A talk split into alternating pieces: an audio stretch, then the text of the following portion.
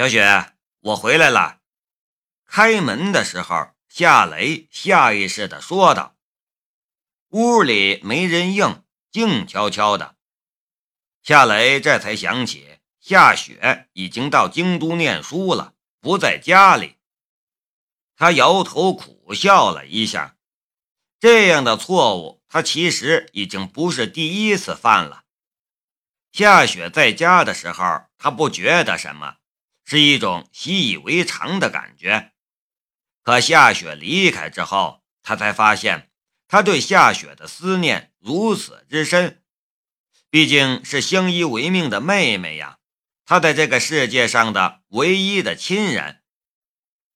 关上门，进入客厅，夏雷的神色突然变得凝重了起来。屋子里看上去好端端的，但他却知道有人进来过，因为一些物品的摆放根本就不是原来的样子。虽然只是一些细微的变化，但即便是再细微的变化，也无法逃过他的左眼。他的左眼所看过的环境，哪怕是垃圾桶里有一些什么垃圾，他都能回忆起来，更别说是别的变化了。潜入家里的贼翻动了很多东西，然后又将翻动的东西尽量恢复原位。可他无法做到完全恢复的程度，比如电视柜的抽屉，夏雷记得抽屉的缝隙只有一厘米宽，透过那条缝隙能看到放在里面的一把螺丝刀，但是现在缝隙变成了两厘米宽，从缝隙之中看到的也不是螺丝刀，而是一直没有使用过的插板儿。难道是那个娘娘腔？夏雷的心中忽然就想到了那个有着让女人都羡慕的漂亮脸蛋的飞贼。如果是他的话，那就是古可文已经对我采取行动了。可是他派一个贼来我家找什么呢？专利已经通过申请了。他就算偷到设计资料也没有用，更何况那份专利设计根本就不在我这里。那么，如果不是为了那份专利设计而来的话，他想从我这里得到什么呢？想来想去，他想不出吴可文派那个娘娘腔飞贼来他的家里找什么东西。沉默了半晌，夏雷走到了电视柜前，拿开了放在电视柜上的全家福相框，那只玻璃瓶还在，玻璃瓶里面的药丸也还在。他静静地躺在瓶底，普普通通，却给人一种很有故事的感觉。夏雷将相框放回原位，跟着又移步到了窗户边他的左眼微微一跳，一个淡淡的脚印便进入了他的视线。这个脚印很小巧，看上去像是一个女人的脚印。他随后扫视了整个房间，地上到处都是那种淡淡的脚印儿。这样的脚印儿，即便是警方的痕迹专家，也需要撒上荧光粉之类的辅助材料才能看见。但他却一眼尽收眼底，这是左眼的微视能力，他能看到极其细微的事物，而普通人却需要用放大镜辅助才能看得见。脚印从客厅一直延伸到了寝室的门口，他的寝室有，夏雪的寝室门口也有。夏雷顺着脚印儿进入了他的房间，他的寝室里满是贼所留下的脚印儿，床头柜的抽屉、衣橱下面的抽屉都有被翻动的痕迹。夏雷随手打开了一只床头柜里面的内裤被翻得乱七八糟的，他的眉头顿时皱了起来。变态！一番检查之后，夏雷发现那个贼虽然翻动过他的东西，但没有偷走什么。衣橱的抽屉里放着一万块应急的现金，但那个贼并没有拿走。不缺钱的贼，只能是别的动机了。夏雷随后又来到了妹妹夏雪的房间里，情况差不多。那个贼翻过了所有的抽屉，但什么都没偷走。检查了一遍，夏雷的视线忽然落在了窗台下的一张写字台上，那是夏雪的写字台，上面还放着一大摞高考前的复习资料，还有一只相框。相框里装着一张夏雪的毕业照，但他看的却不是照片里的笑得阳光灿烂的夏雪，而是用红色记号笔画在相框玻璃上的一个叉。叉的符号很小，所占的面积不过一平方厘米，但夏雷还是看见了，在他的左眼里。一平方厘米的东西会像一座房子那么醒目。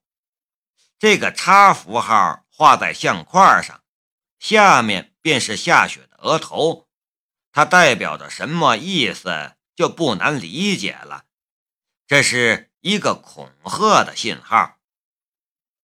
夏雷脸色铁青，握着双拳，半晌之后，才咬着牙齿说道。古可文，我不管你是谁，要是你敢伤害我妹妹，哪怕是一根头发，我都要你的命。父亲离奇失踪之后，夏雷在这个家庭里所扮演的，其实已经不只是哥哥这个角色，还有父亲的角色。如果有人想伤害夏雪，他肯定会找那个人拼命，就算是古家的二小姐也不例外。贼最终是从夏雪的窗户口离开的，因为窗台上的脚印是脚尖向外。夏雷心中一动，跟着出了门，来到楼下，追着那个贼所留下的脚印一路追踪下去。脚印越来越淡。有些脚印上面还覆盖着别人的脚印追到小区后面的一条小巷里，脚印消失了，地上也多了一条摩托车的轮胎印痕，向着小巷的另一头而去。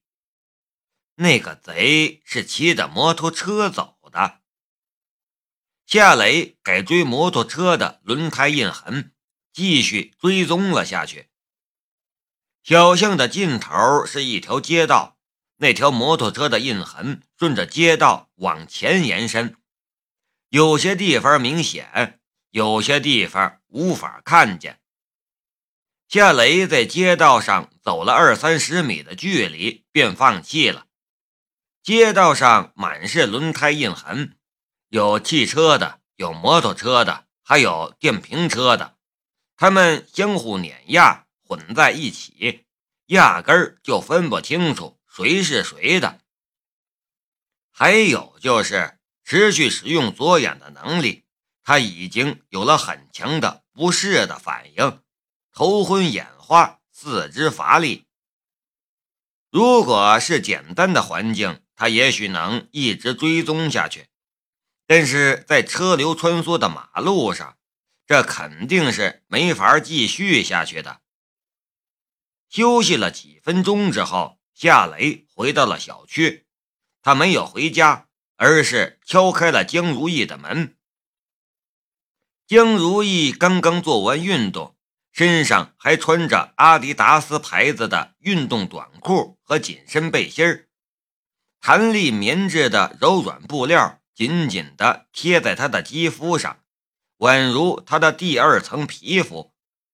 运动让他出了一身汗，白嫩的肌肤上随处可见晶莹的汗珠，汗珠也打湿了他的运动短裤和紧身背心儿，使其变得朦胧通透。这么一来，有些地方便被湿润的布料勾勒出了明显的形状。他们不会说话，但却仿佛正用充满挑逗性的语言说着俏皮的话、害羞的话，撩人至极。诱人至极，夏雷的眼睛不知道该往哪里放了。江如意倒自然大方，他用毛巾擦了一把额头，然后又擦了一把胸口，一边说道：“半夜三更的，你敲我的门，邻居看见了怎么想啊？”夏雷尴尬的咳了一下，说道。我们这么多年都是这样，他们都习以为常了，人家才不会胡思乱想呢。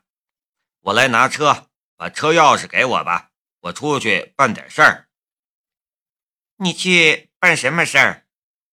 江如意的语气里带着一点猜疑的味道。夏雷说道：“你别管，给我就是了。别是去找女人吧？”你要是被扫黄打非组抓到了，别说你认识我。夏雷是一阵无语呀。你等我一下，我去给你拿钥匙。江如意转身去拿钥匙。夏雷看着他的背影，小腰翘臀，长腿丰腴玉润，说不出的青春漂亮。就这么一刹那。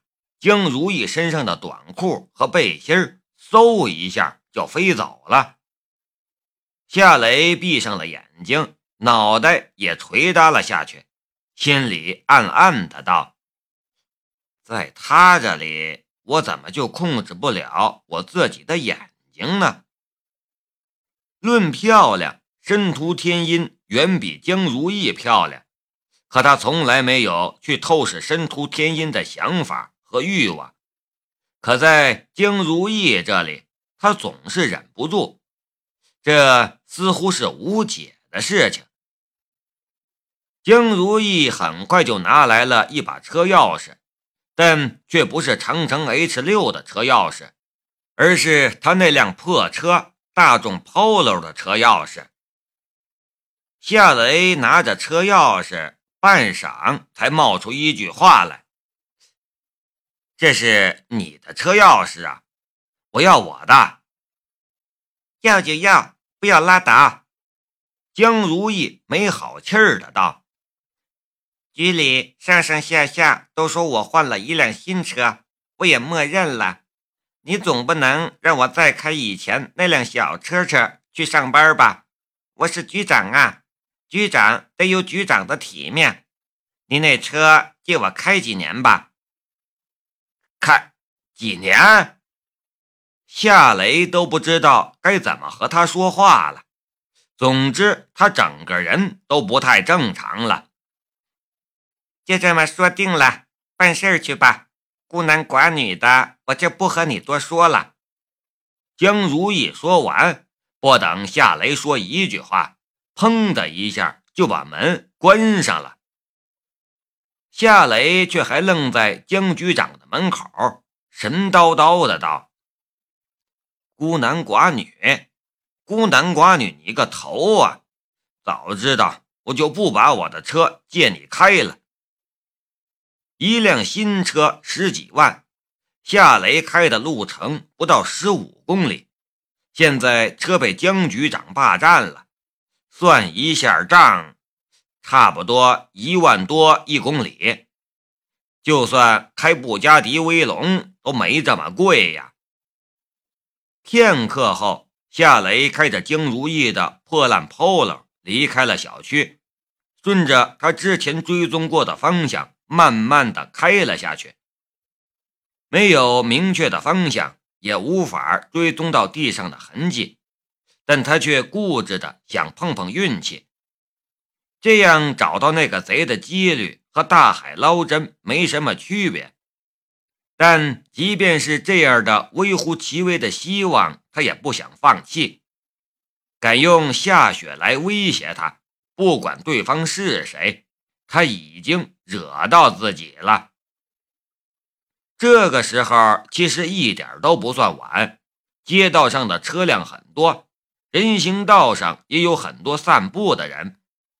夏雷小心翼翼地驾驶着 Polo 车，以三十码的速度漫无目的地往前开。